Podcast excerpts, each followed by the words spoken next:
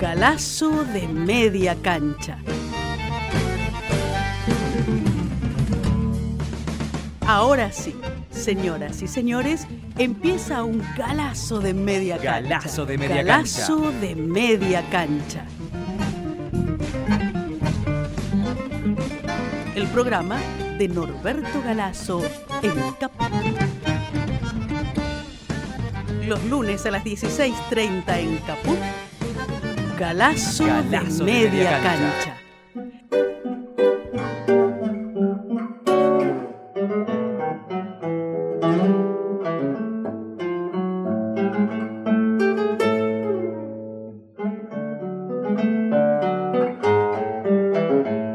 Muy buenas tardes a todos nuestros oyentes.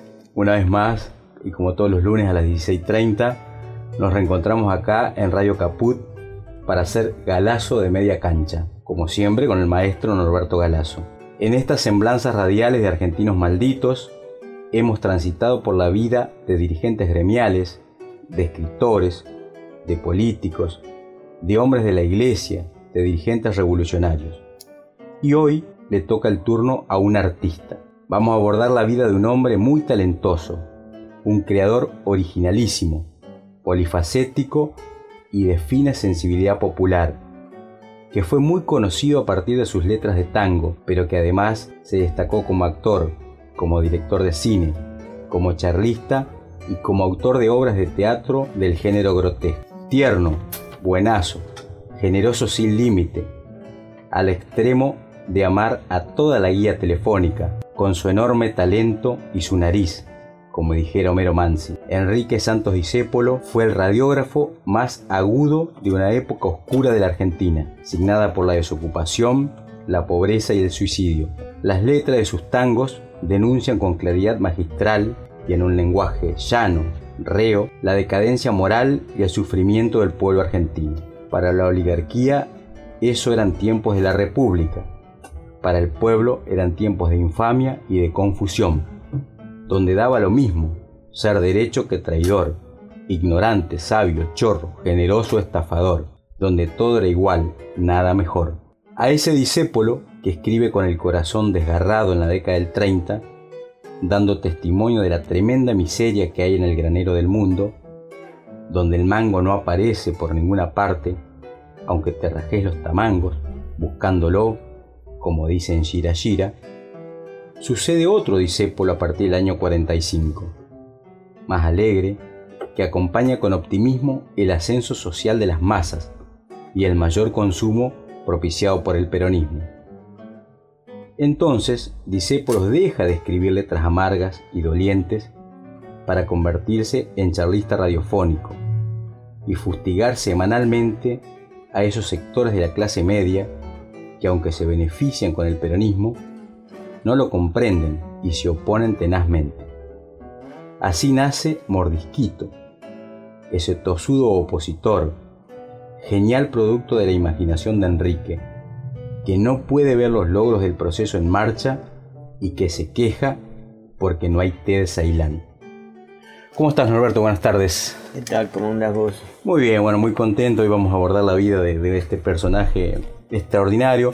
Y vos sabés que, bueno, yo aunque tengo 43 años y no soy tan, tan viejo, tan grande, me gusta el tango. Y vos sabés que eh, algunas de las letras que, que recuerdo de Disépolo, cuando las escucho como que me queda una sensación amarga en la boca, eh, como que trasuntan desencanto, desconcierto. Te pregunto, ¿Disépolo fue un hombre triste o lo entristecieron los hombres? Él contesta precisamente, yo no soy un hombre triste, soy un hombre entristecido por los demás hombres, porque en realidad lo, lo más triste, lo más desgarrador de los tangos de Disépolo corresponde al, al periodo, uno de, los, uno, de los, uno de los periodos, no digamos el solo, uno de los periodos más tremendos de la historia de Argentina, que es la década infame. Claro. Eh, él, este, a lo largo de su vida hace teatro, hace letras para, los tangos, después actúa como charlista radial, eh, pero los tangos de él vienen a cubrir un espacio que, que no fue cubierto por los intelectuales argentinos.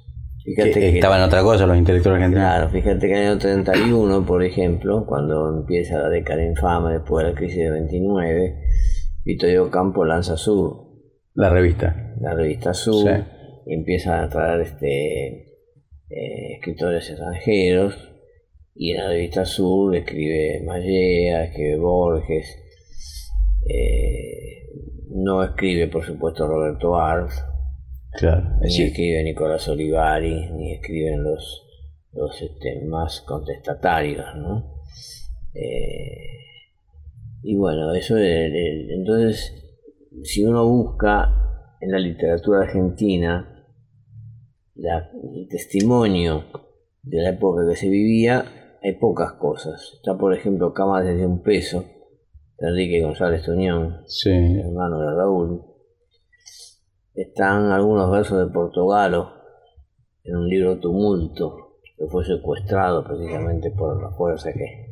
Ah, sí, tiene unos, unos párrafos muy, muy, muy, muy picantes, ¿no? Sí. Este, algunos poemas de, de Olivari, pero en general los, eh, los este, escritores están en otra cosa los escritores que predominan en los medios. Claro. La, nación, la prensa. ¿Y todos estos escritores que vos mencionaste que eh, son los que se nucleaban en el grupo de Boedo? Eh, en realidad, eh, el grupo de Boedo fue contradictorio porque en algunos había una búsqueda de la clase trabajadora, por ejemplo en Elías Castelnuovo. Claro. Pero había una fuerte influencia de la literatura rusa. Entonces, no eran demasiado expresión del, momento nacional, ah. sino que eran, bueno, creo que Castelnuovo dijo que arte era el Dostoyevsky latinoamericano, ah. una cosa así, ¿no? Pero digo, con, con de cualquier modo eran mejores que. Por eso, con Florida. Claro, claro, claro. Tocaban el tema social, pero eran pocos los que incursionaban este, como después, por ejemplo, Horacio Velázquez, que escribió sobre una huelga frigorífica, mm. o el mismo Gálvez, que a pesar de todo, de todo su, desplazamiento de la izquierda a la derecha, este, escribe una multitud donde este, escribe el 17 de octubre. El 17 de octubre no está casi en la literatura argentina. Claro. Está en el juramento de Horacio Velázquez, en el libro de Gálvez, y algunos libros que se escribieron después, ¿no? Pero todo ese periodo, desde el 30 al 40, eh, sobresale la élite. Claro. Es decir, que tiene posibilidades de, de difundir, su, su, producción intelectual. Claro, tiene su editorial, tiene su revista, ¿no? Claro. Y entonces eh, aparece un cular de la calle, como lo han llamado, que dice, pero, que en cinco tangos habla de los problemas de la gente. Claro. Y que son cinco tangos que alcanzan la mayor parte de ellos una gran vigencia. Claro. Y sobrevivencia, porque algunos escritores, hoy por ejemplo, qué sé yo, la Bullrich, este, la, escritora por supuesto, no la otra, este, ha quedado en el olvido. Claro. Laines casi no se lo menciona. y las bandas juveniles toman gira gira o toman cambalache. Claro. Es decir, que pervive a lo largo del, tiempo, ¿no? A distintas épocas. Y, y, fue una producción, una creación solitaria, no estaba alineado con ninguno de estos dos grupos, eh, bueno, con, Boedo. No, no, él, este, no, porque él no, no era un escritor, además no, se consideraba que era un escritor, un autor de tangos, se lo consideraba un ah. compositor. Claro.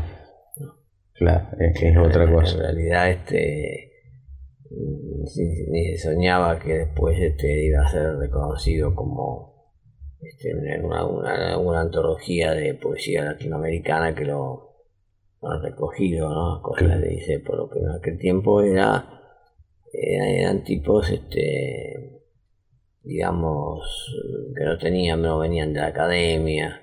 Claro. Este, pero con una, con, una vinculación muy entrañable con el pueblo, ¿no?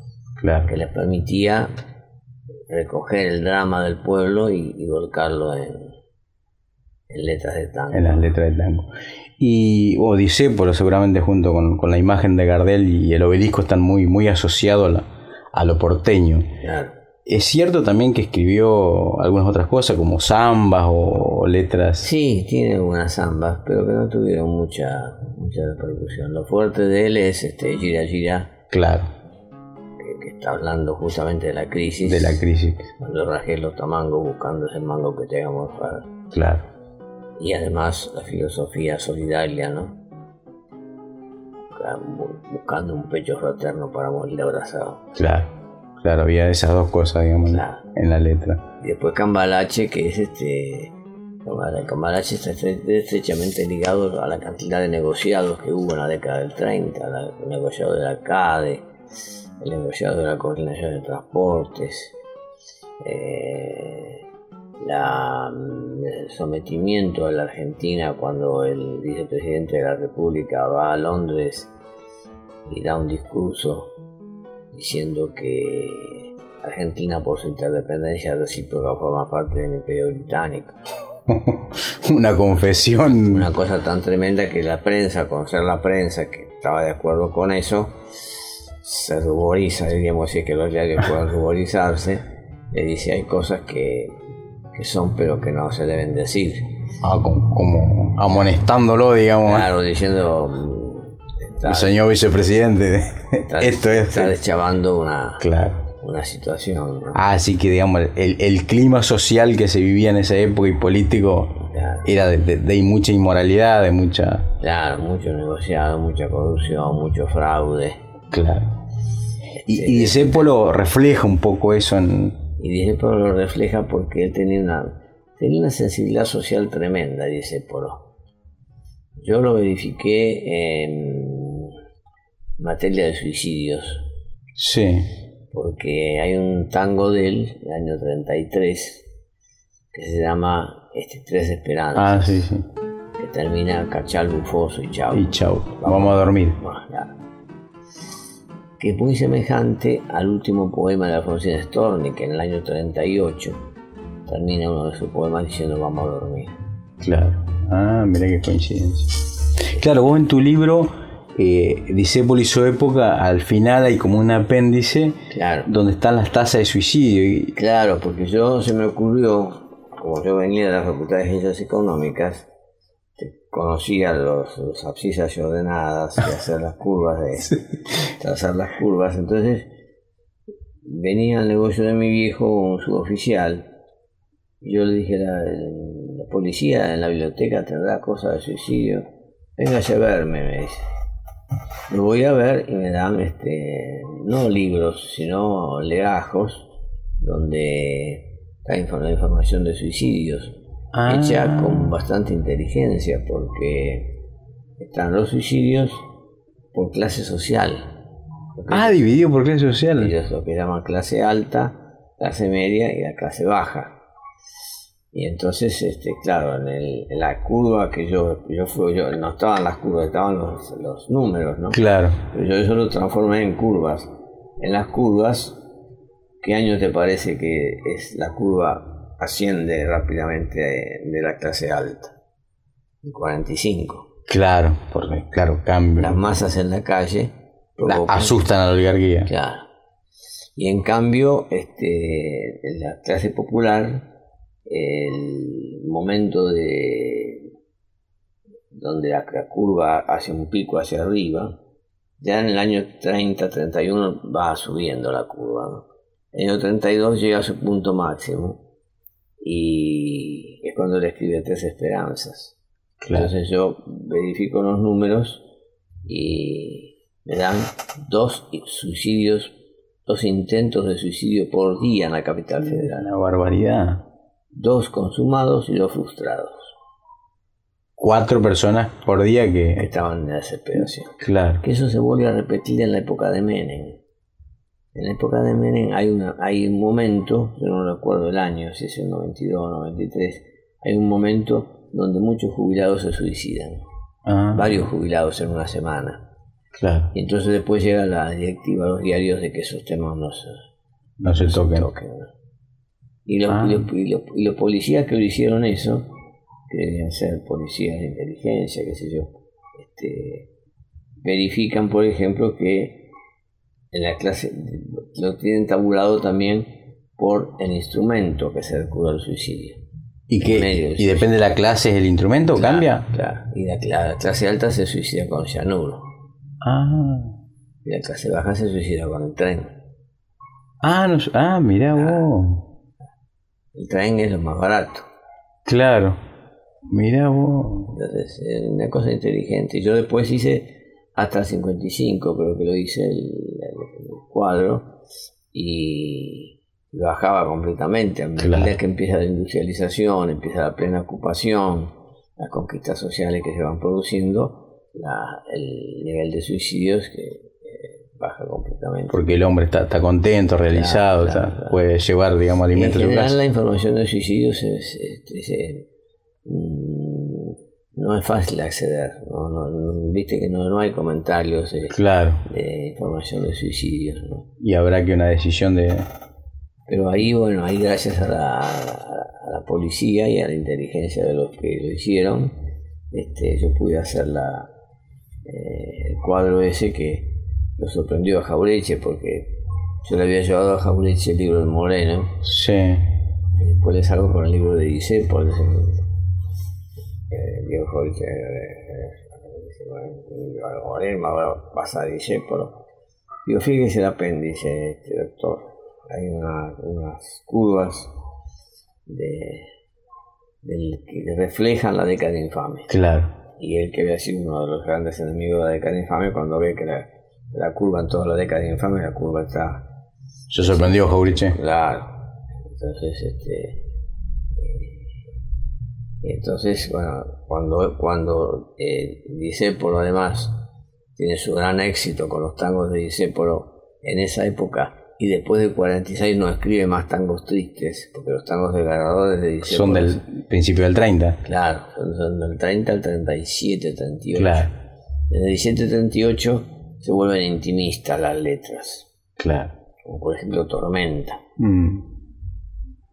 Porque cambió la situación social, digamos. Porque ya la situación social empieza a ser distinta. Aunque no se consiguen derechos, hay pleno empleo, hay más industria está viniendo toda esa oleada del interior. Entonces, este, de, explícame Dios este, qué es lo que pasa como para que yo pueda seguir siendo creyente de ah, sí, una tormenta. Claro, claro. Y después, en cambio, el 46, el Cafetín de Buenos Aires, que es más bien nostálgico, ¿no? Las, mesas que nunca preguntan y todo eso, pero que no hay esa cosa desgarradora, ¿no? Claro. Y es donde él se vuelca más al, cine. Ah, después del, del, 45 por ahí. Claro, ya más o menos el 43, 44 él empieza a hacer cine. Y hace el hincha, por ejemplo. Que también hay que tener una gran sensibilidad social para ser personaje del hincha porque lo hace tal cual es el hincha. Este. él actúa ahí. Sí, sí, sí. Ese come la película. Ah, mira. no, esa no, no, la vi. Y, pero él también dirige películas. Él dirige, sí. Él dirige unas seis o siete películas. Pero no elegí mi vida. Este. Eh, hace el hincha y hace teatro. Tres temporadas de teatro de la misma obra, Bloom, que le escribe el con Porter este, donde aparecen esos chispazos este, irónicos que hacía él. Este es de los tipos cuidadosos, decía él, que cuando se van a lavar los dientes aprietan el tubo del dentífrico por abajo. Por abajo. Este, este, todo ese tipo de cosas, ¿no? Eh, yo llegué a ver las obras de pibe. Ah, mira. Mi viejo me llevaron. Porque mi viejo eh, era un, gran hincha de, de, casi día fanático. ¿De los tangos o de, de, los tangos? Los tangos de Disépolo. Mira, y vos heredaste, vos te gusta Disépolo, eh, claro, yo viví incluso las discusiones de mis tíos que eran radicales.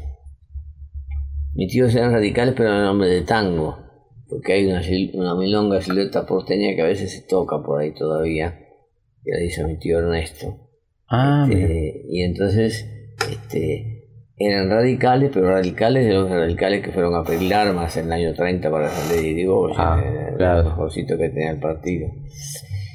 Y entonces este lo- eran amigos de Discépolo, Claro.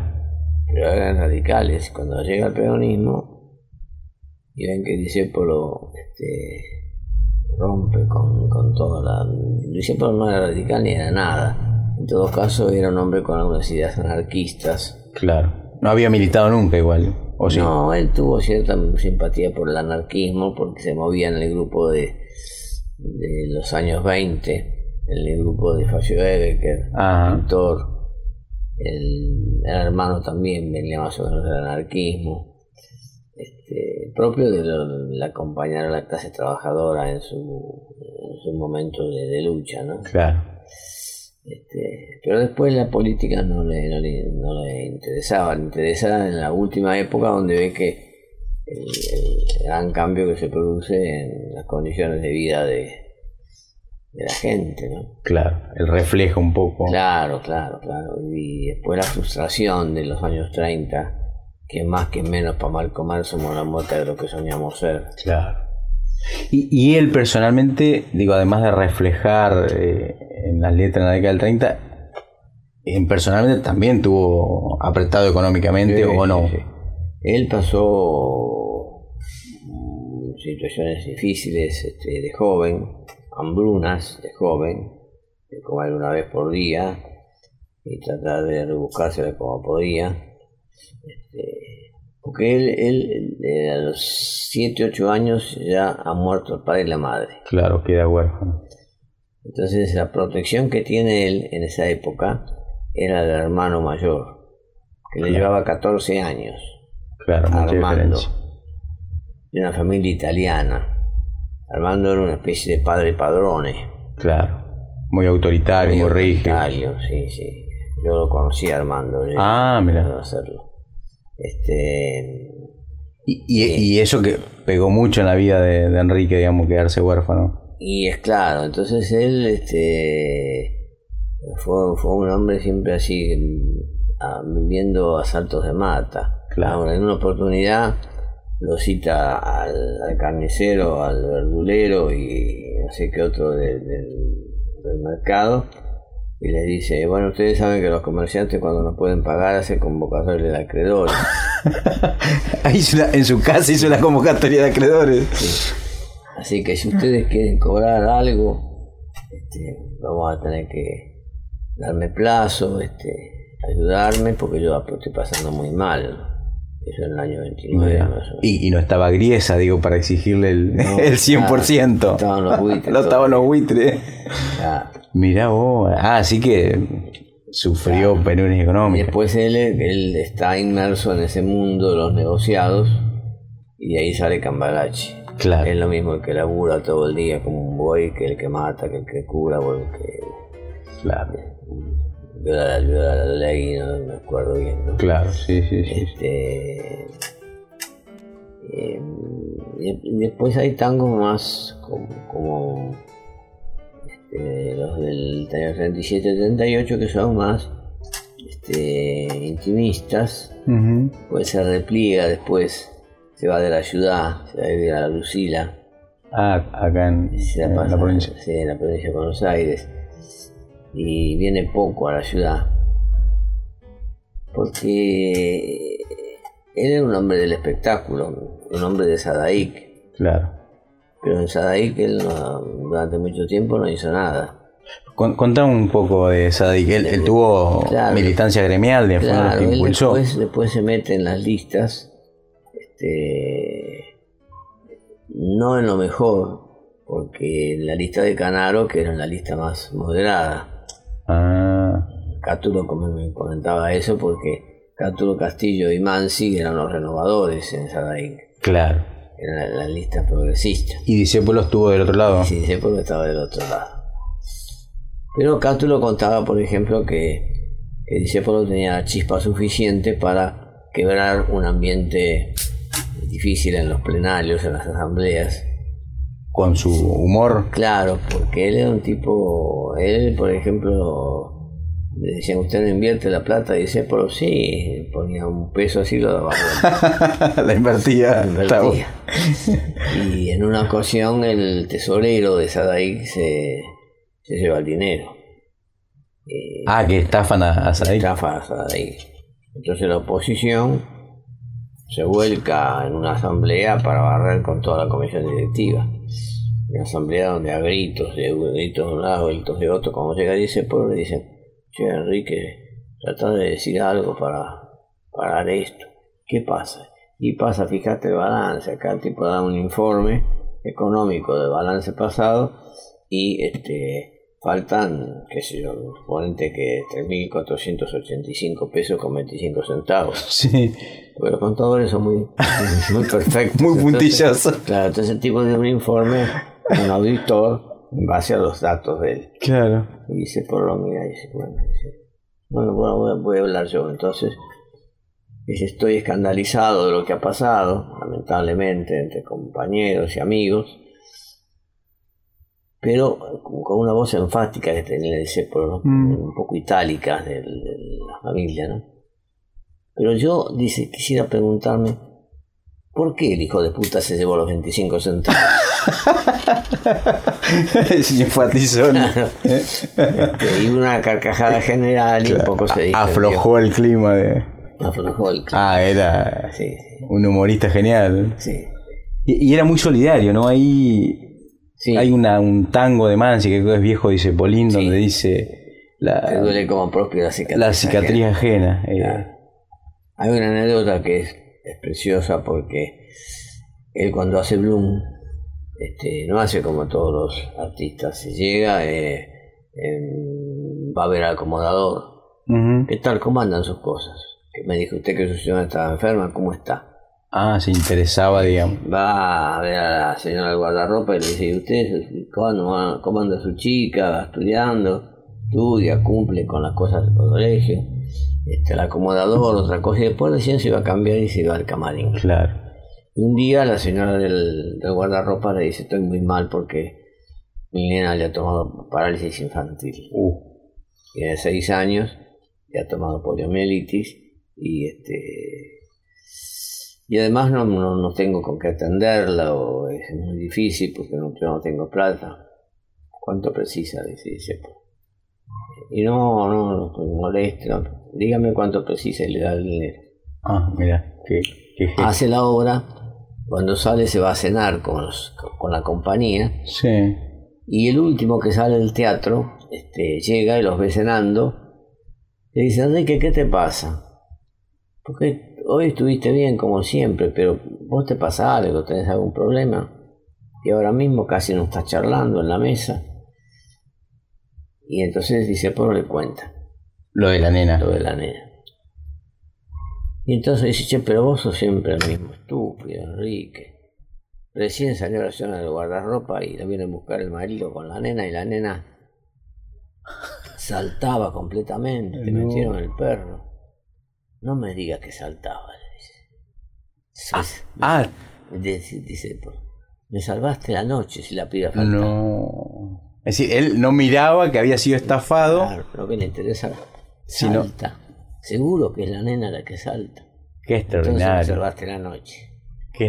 Son tipos de decepción, ¿no? Claro, esa anécdota ya lo pinta de. Claro, cualquiera de, nosotros hubiera dicho, me, me jodí. Claro, claro, no estaría pensando en la guita y no en, la salud de la criatura. Qué increíble.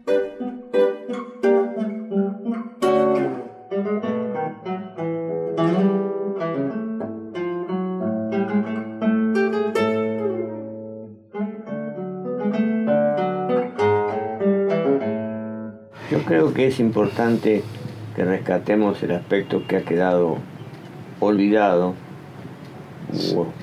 silenciado porque, silenciado o porque olvidarse también es tener memoria de parte de algunos este, que es la influencia de Disépolo en el teatro Ah, no hablamos nada en la, la charla anterior sobre no, eso. porque Disépolo a los 16, 17 años ya escribe una obra de teatro. Ah, fue un autor muy precoz. Claro, él es en realidad un hombre que primero escribe teatro antes de, ser, de, empezar a actuar. empieza a actuar gracias al hermano que lleva 14 años y ya el hermano había sido una figura importante en el sainete. Ajá. El sainete que es el, el conventillo, pero la cosa reidera Divertida, digamos, del, teatro. Y entonces este Enrique hace dos o tres obras que no tienen mayor repercusión, pero después hace Mateo. ¿Pero la hace, la hace Enrique o la, hace Armando? La hace Enrique. Enrique que tiene 21 años y, y la firma Armando. Ah, pero digo para... para Sí, la- sí, sí, sí. Pasó a la historia como una obra de Armando. Una obra de Armando y tuvo una repercusión tremenda que hasta aún hoy hay muchachos que se casan, parejas que se casan y que van a los carruajes de, de Palermo. Y le llaman Mateo. Y, y van en el Mateo a que le saquen una foto. Claro, mira. Entonces cuando yo empiezo a hacer la investigación de Disépolo me encuentro con ese aspecto eh, raro, desconocido, y al final en el apéndice de la primera edición del libro, Sí. que te voy a leer rápidamente, A ver. Este, yo pongo, un periodista le preguntó a Enrique en 1971, ¿es cierto que usted colaboró en Mateo? Respuesta de Enrique, en Corrientes y Callao arrancamos la primera página del libro. El periodista le dice, un libro este, recoge un comentario donde usted dice mi hermano Armando me urgía para que lo ayudara en un trabajo suyo que se refiere a la obra de teatro Estéfano, que tuvo una gran importancia, es una de las principales obras de, de teatro argentino. Y el periodista se le ocurre decirle, eso no tiene nada que ver con la obra anterior de Armando. Porque Armando, se- Armando hacía sainete, pero Mateo ya no es un sainete, Es un grotesco. es un grotesco. Entonces, este, le dice que ellos dos firman el organito, lo firman los dos, años después, que es un grotesco. Y yo después ave- averiguo declaraciones y me encuentro con que este, Armando dice que eh, él se considera el, el dueño del grotesco, ¿no? Claro. Eh, dice que grotesco son obras eh, trágicas, pero que tienen un fondo cómico. Y al revés. Es al revés. Claro. Son obras que aparentemente está lo cómico, pero que en el fondo está la, la- en el fondo está la frustración del inmigrante, que eso es lo que se produce en los años 20. Claro.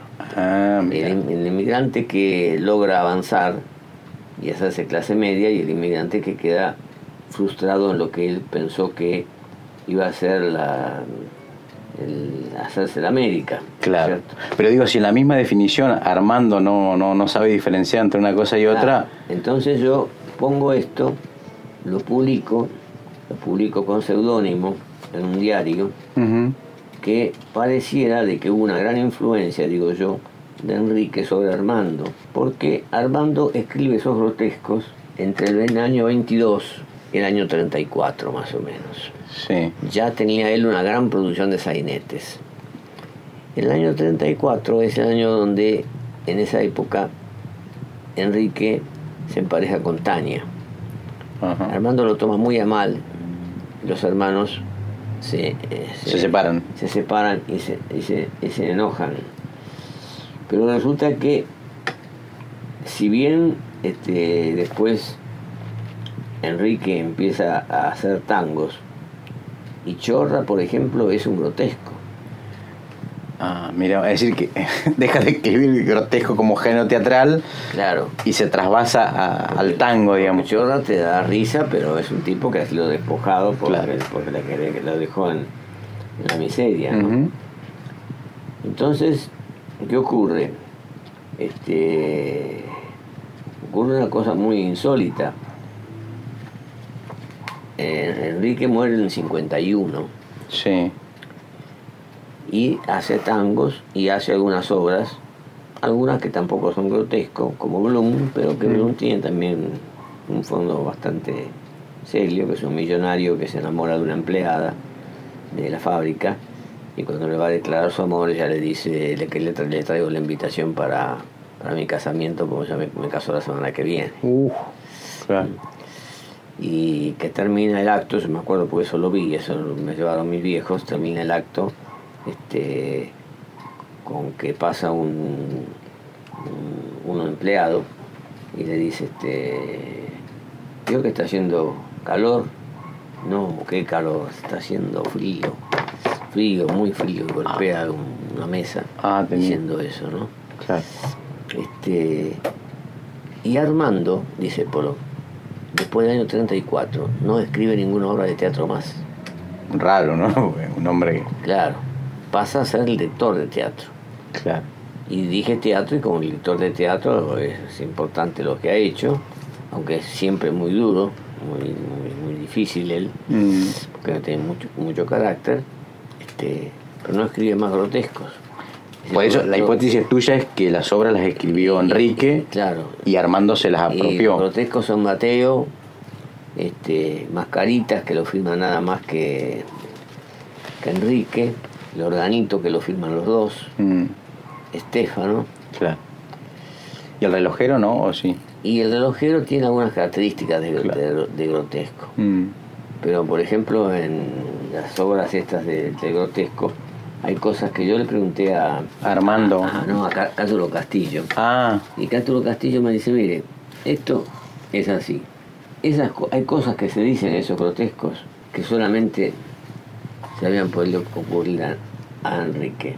Si usted quiere este, probarlo, véngase un día acá porque estamos en la Sociedad Argentina de, de Sadaic, la Sociedad Argentina de Compositores y Escritores de Música. Póngase en la puerta y cada hombre de los socios nuestros de Sadaic, usted le pregunta este, quién puede, qué, qué músico frustrado porque no puede hacer su gran obra, y un día que cree que hizo su gran obra, lo que hizo es plagiar a, alguna figura importante de la música, dice, ¿qué hice con la música? La puse un cacho de pan y me la comí. Claro. Dígale, y le van a decir todos este, que, que, eso no, no, aparece en las obras de Armando, ese tipo de cosas. Eso es propiamente... Es Enrique. De Enrique. Este, como también esas cosas que, que se cuentan que Enrique estaba enamorado y los, las familias se oponen, entonces él le dice a la chica, bueno, nos encontramos en la costanera y nos suicidamos. y se citan a tal hora, a las 6 de la tarde en la costanera, y ese día empieza a llover, una lluvia bastante fuerte.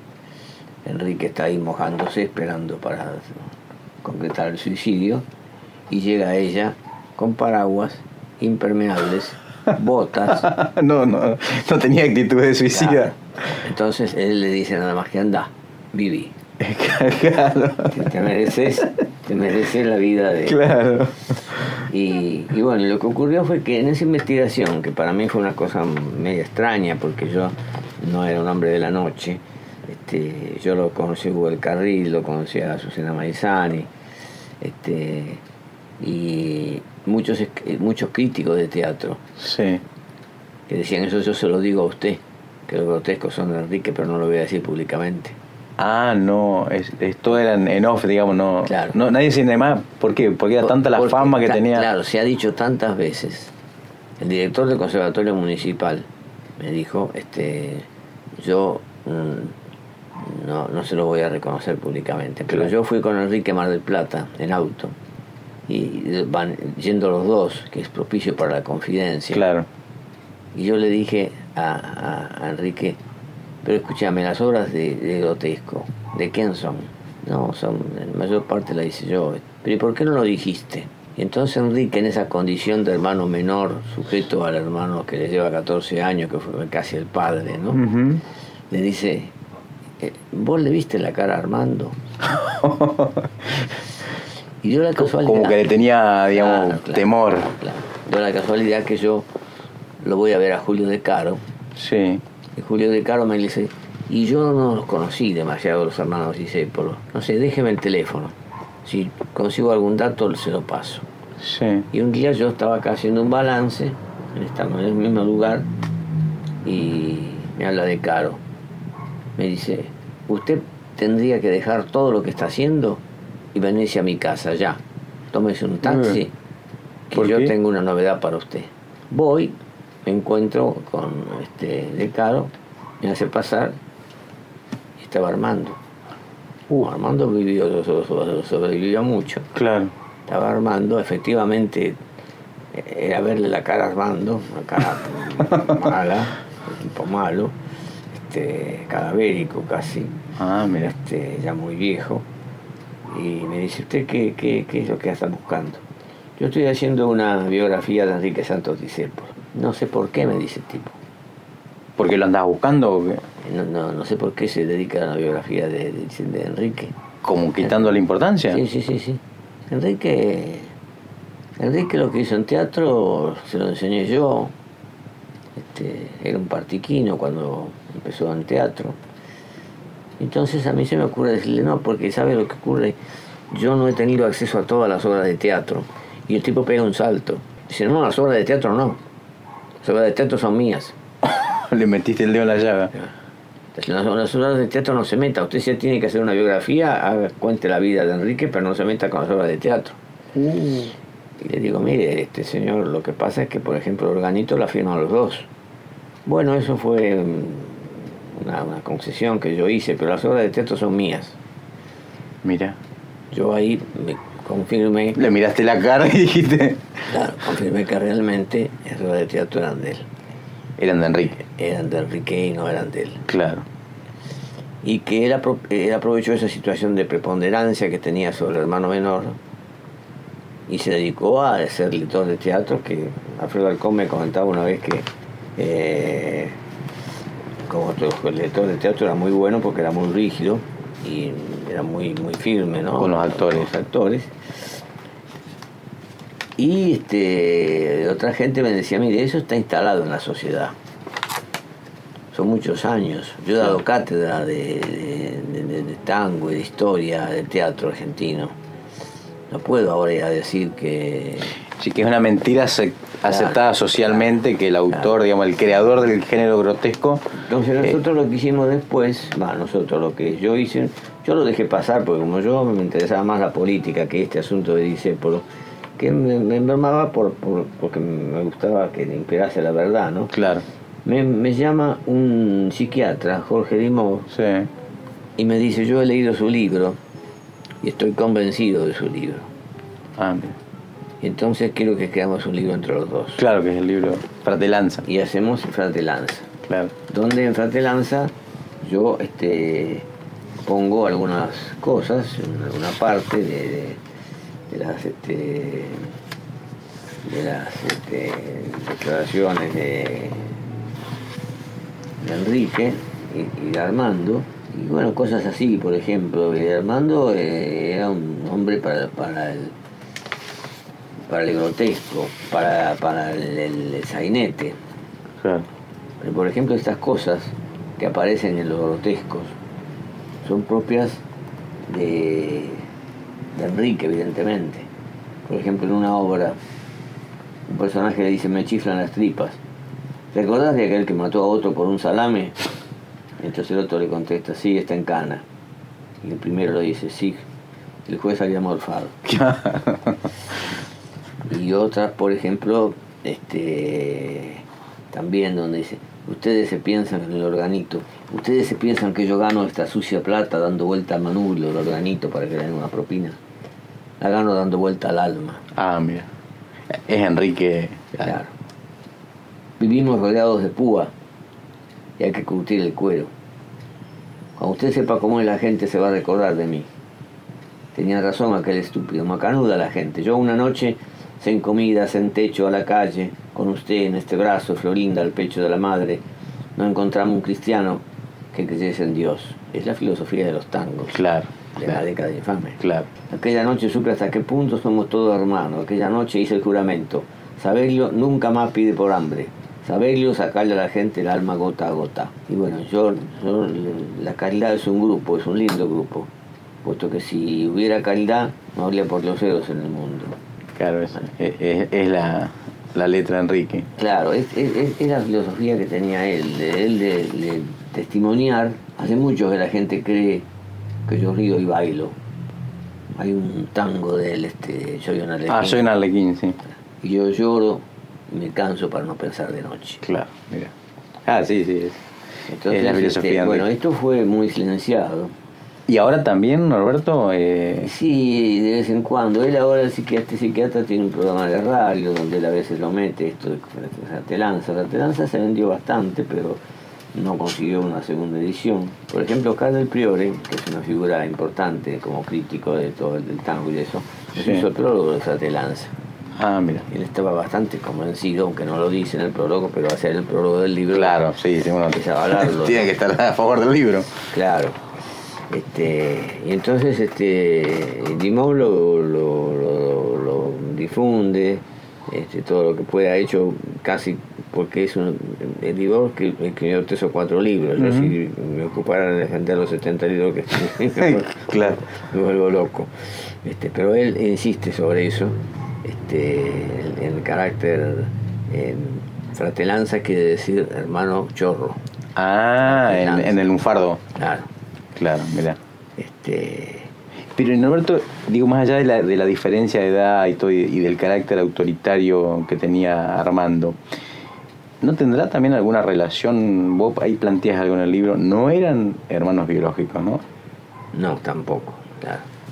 ¿Podés, Nosotros- podés contarnos un poquito de Sí, eso? nosotros en, el- en la investigación que hicimos, como especialmente la hizo la, la par- esta parte última, la- después que salió el libro, la investigación la hizo este Dimov. Mm, Y Dimov este, habló con gente, por ejemplo, con Marta Folco. Marta Folco dijo, eh, Mateo la leyó mi, mi, mi padre por primera vez, porque se la dio Enrique. Se la- ah, ahí- esa era la prueba, digamos, un testimonio muy fuerte. de- Claro.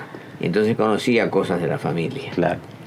Y, y el resultado, había resultado que el padre de, de los dos, de, no, de, de Armando, quiero decir, Sí. el padre de Armando estuvo enfermo muchos años Ah, y tenía un discípulo que parecía que en determinados momentos tiene relaciones con la Con madre, la madre, claro. de Armando, que ya sería bastante mayor porque eh, Armando ya tenía 14 años cuando, cuando Enrique nació.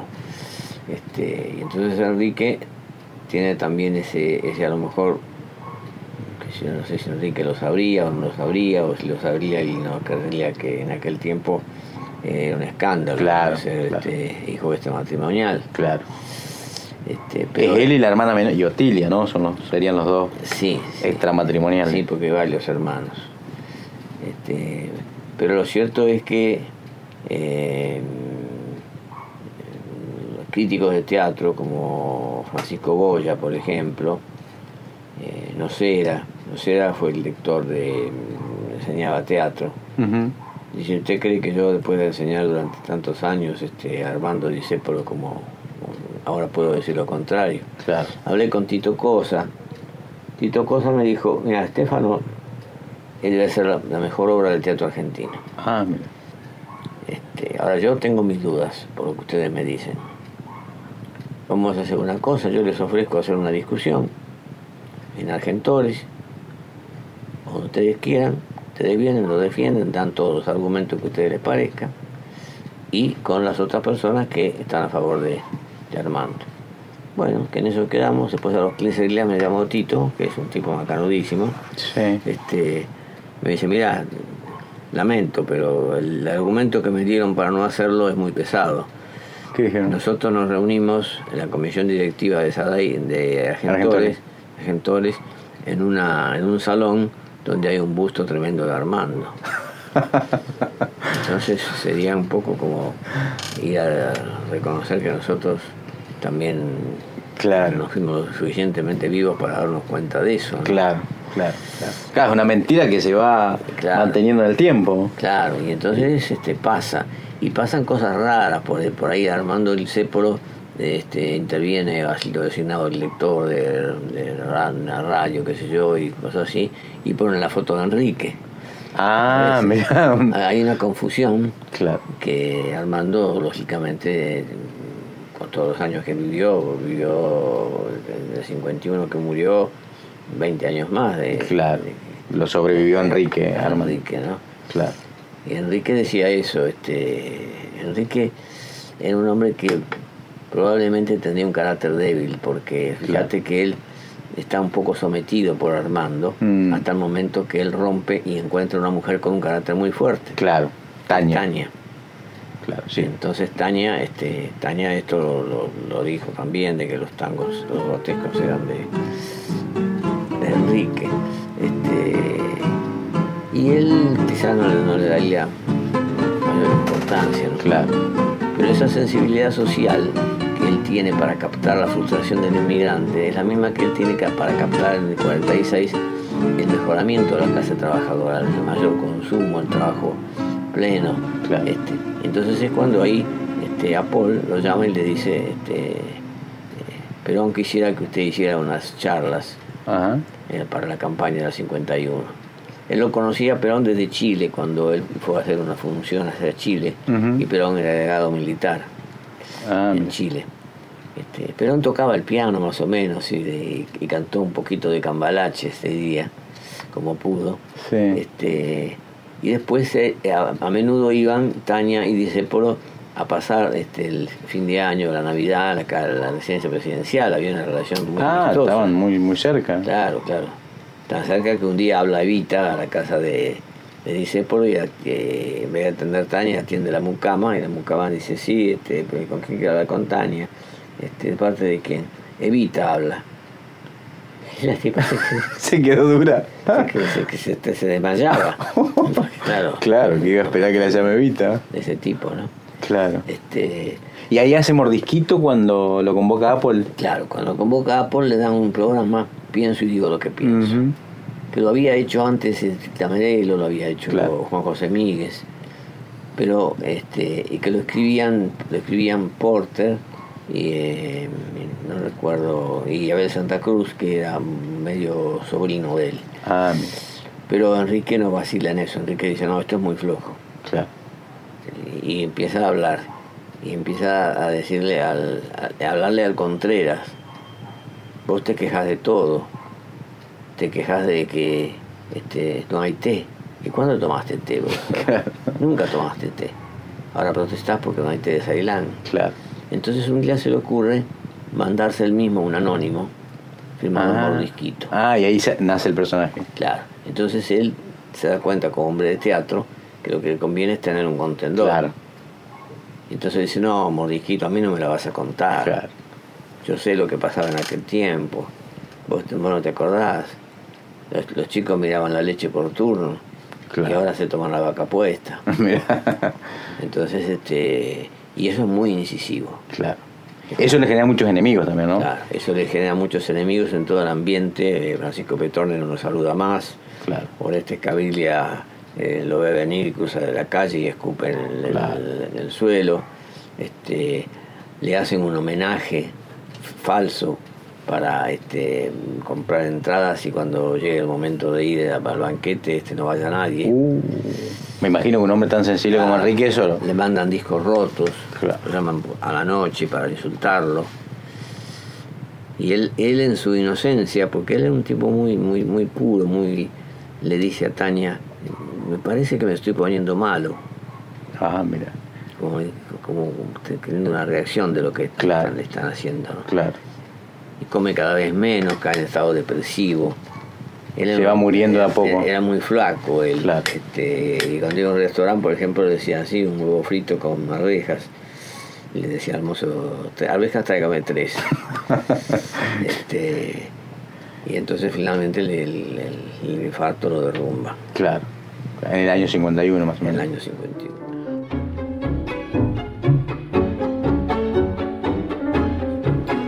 Norberto, se nos acabó el tiempo. Bueno, Lamentablemente quisiéramos seguir hablando horas de Enrique Santos Discépolo, pero bueno, en, en la media hora que, que tenemos en cada programa este, hemos recorrido hasta donde pudimos.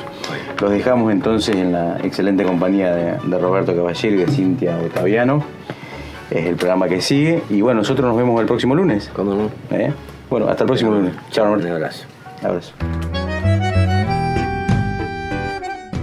Norberto Galazo en Caput hace Galazo de media cancha. Galazo de media cancha. Galazo de media cancha. Radio Caput.